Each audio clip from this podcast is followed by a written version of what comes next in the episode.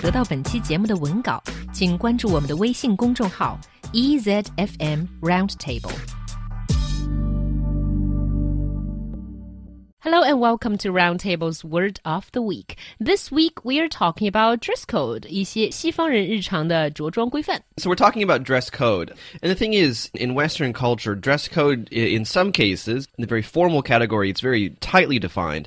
But as we get into casual areas, it is very loosely defined. I think, you know, kind of, um, kind of makes sense.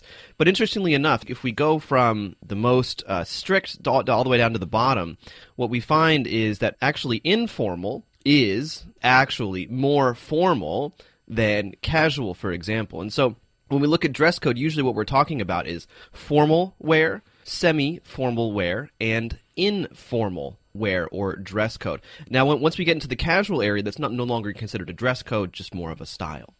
所以说，归在 formal 正式场合着装一类里面呢，有 formal、semi-formal 和 informal，而剩下的归在 casual 范围内，都算作是非正式的着装了。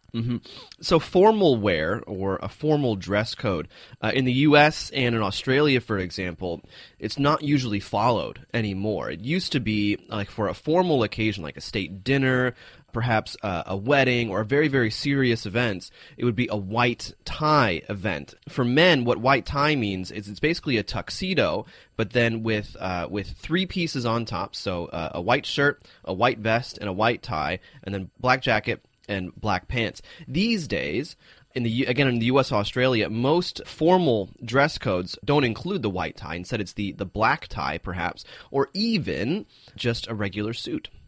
White tie 是最正式的 formal，那么现在除了在国宴这样的场合已经不再用了。之所以叫 white tie 呢，也就是说男士不光要穿礼服，还要穿白色的衬衫、背心以及白色的领结。但是现在的 formal 场合一般指的是 black tie，也就是戴黑领结。 Right. So basically, like like a tuxedo, pretty much. It's it's it's a little bit less formal, a little bit more comfortable, perhaps, and, and not as complicated. For women, uh, it used to be you know like ball gowns and like very very fancy things with like long gloves and things like that. Usually these days, again in the U.S. and Australia, in the U.K. it's not not so much true, but in the U.S. and Australia, women just wear like cocktail dresses. You know, just like a nice dress or a nice skirt. 嗯，正式场合的着装对女士来说要求也不像以前那么严了。以前呢是一定要穿长裙，那么现在呢穿这种鸡尾酒裙 cocktail dress 也是可以的。 Exactly. Looking at semi formal and informal, semi formal again, it used to be a much more adhered to category, but these days, all semi formal really means for you and I is black tie. 所以现在大家在正式场合的一些着装，实际上已经算是半正式 （semi-formal） 的着装了。 Right, exactly. So you, we've already told you what the black tie is, and as you can see, a- again, there is this kind of cultural evolution towards more "quote unquote" informal dress in, in formal occasions, and so that so that we had formal, semi-formal, and now informal. And informal, again, it's still part of that formal category. So we don't mean jeans and a t-shirt by informal. Informal just means like. I think surprisingly for me, a business suit or something like that. 嗯，informal 可不能是随便穿什么都可以，基本上也是要穿西装打领带。 Exactly. Uh, and so then we get into the casual category where anything kind of goes, and it's actually very difficult to define. Uh, so there's smart casual, business casual, and then uh, just casual.